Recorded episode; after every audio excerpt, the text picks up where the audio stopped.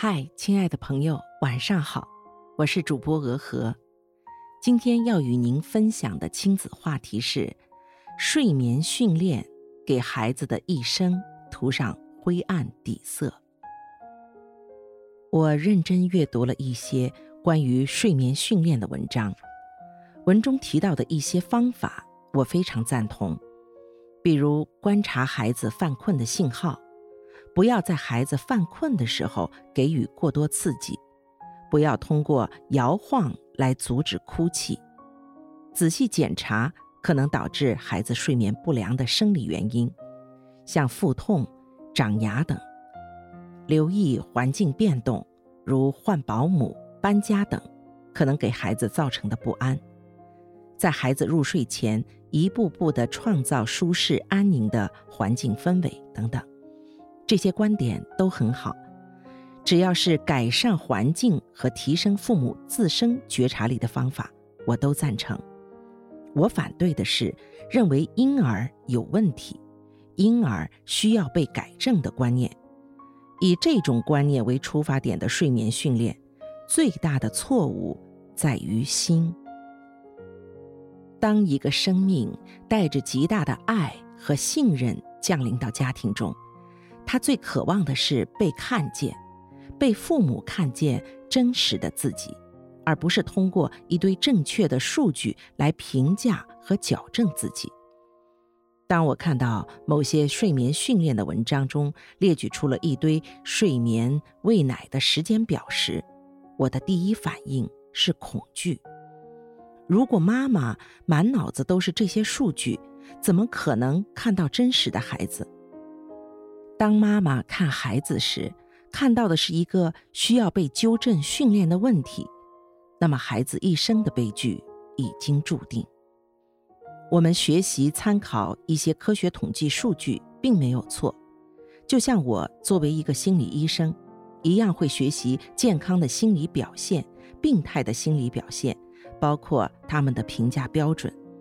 可是，当一个活生生的来访者坐到我面前时，我关注的就是他本人，他当下最真实的样子、最原始的感受，而不是他的观点、感受是否符合教科书的标准。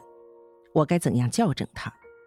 假如我的脑袋里充斥着为对方好而要改正他的念头，我已经看不到他了。我看到的只是自己头脑中的妄想，不会对对方有真正的帮助。在广州武志红心理咨询中心，有几位来访者对咨询师说：“请不要评价我，甚至连建议都不要提。我只渴望你听到我、看到我、陪着我，我就能感受到温暖在内心产生，我就会慢慢有力量去面对外部世界。”来访者不断的教会我们。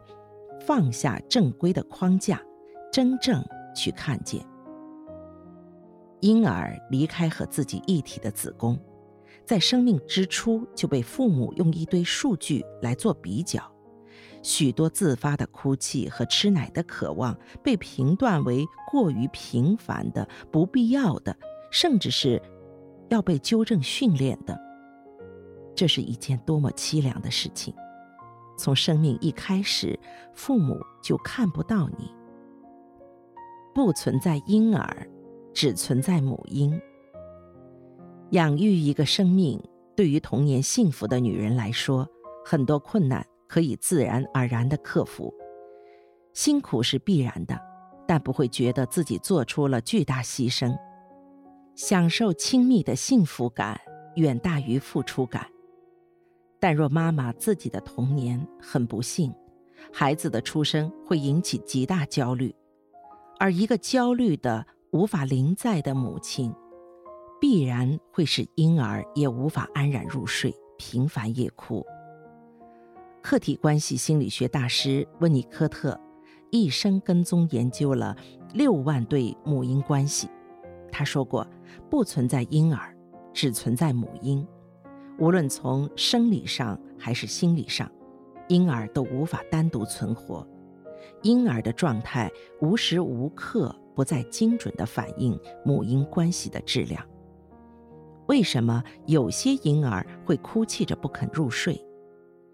婴儿是一个精明的环境侦测器，时刻感应着周围环境的能量变化。然而，他没有能力化解环境中让自己不安的能量，只能期望父母的抚慰。如果婴儿感受不到环境能量的温暖抱持，感受不到父母对自己的关怀和爱护，他自然无法安然入睡，而通过哭泣来表达焦虑。婴儿哭泣等于把焦虑扔给了父母，渴望成熟的父母能帮他处理焦虑。好父母就像神奇的容器，可以把引起婴儿焦虑的能量承接过来，转化成无毒的能量，再还给婴儿。婴儿在父母的容器功能中浸润长大，并逐渐学习自己处理焦虑的能力。如果父母做得好，哭泣的婴儿很快会安静下来，困的时候自然入睡。如果父母冷漠无反应，甚至把更多的焦虑还给婴儿，婴儿就会更加痛苦焦躁。关于婴儿的精明，一位来访者说，有一次他去姑姑家，姑姑、表妹和表妹几个月大的女儿。一起在屋子里，姑姑对自己有意见，但憋着不说，环境气氛变得不对劲儿。结果，本来安静睡觉的孩子开始无端哭闹，哭到呕奶。表妹将孩子揽在怀里安抚，好不容易孩子不哭了，眼神也恢复了平静。这时，姑姑说了一句：“哭什么哭？”孩子的眼神立刻暗淡下来。又大哭起来。婴儿能精敏地感知周围人的感受和情绪，并即刻做出反应。真正的陪伴是身心灵在。如何面对哭泣不肯入睡的婴儿？不要阻止他哭泣。对于内心破碎、焦虑的父母而言，哭泣的婴儿是极大的挑战。我们很容易做出的反应是。解决掉引起焦虑的外部事件，比如过度摇晃、夸张的哄婴儿、转移婴儿的注意力等。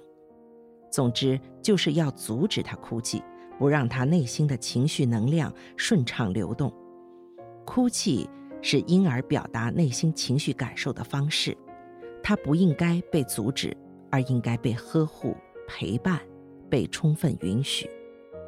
如果婴儿频繁夜哭，我们可以做个简单的换位思考：当你夜里被噩梦惊醒、哭泣的时候，是希望老公呵斥你不要哭，然后冷漠地转身离开，还是希望老公陪伴你，允许你充分表达？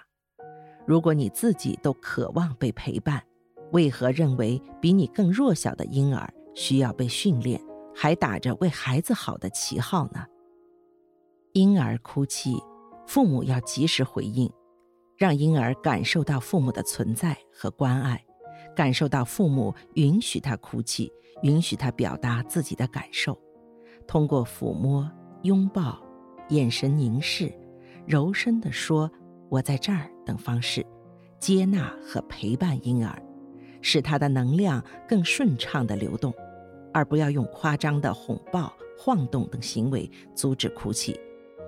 面对哭泣的婴儿，既不逃跑，也不阻碍，需要父母有定力。好了，以上就是今天的内容，节选自李雪的《当我遇见一个人》。感谢您订阅收听，留言分享您的感受。更多精彩内容，我们下期再见。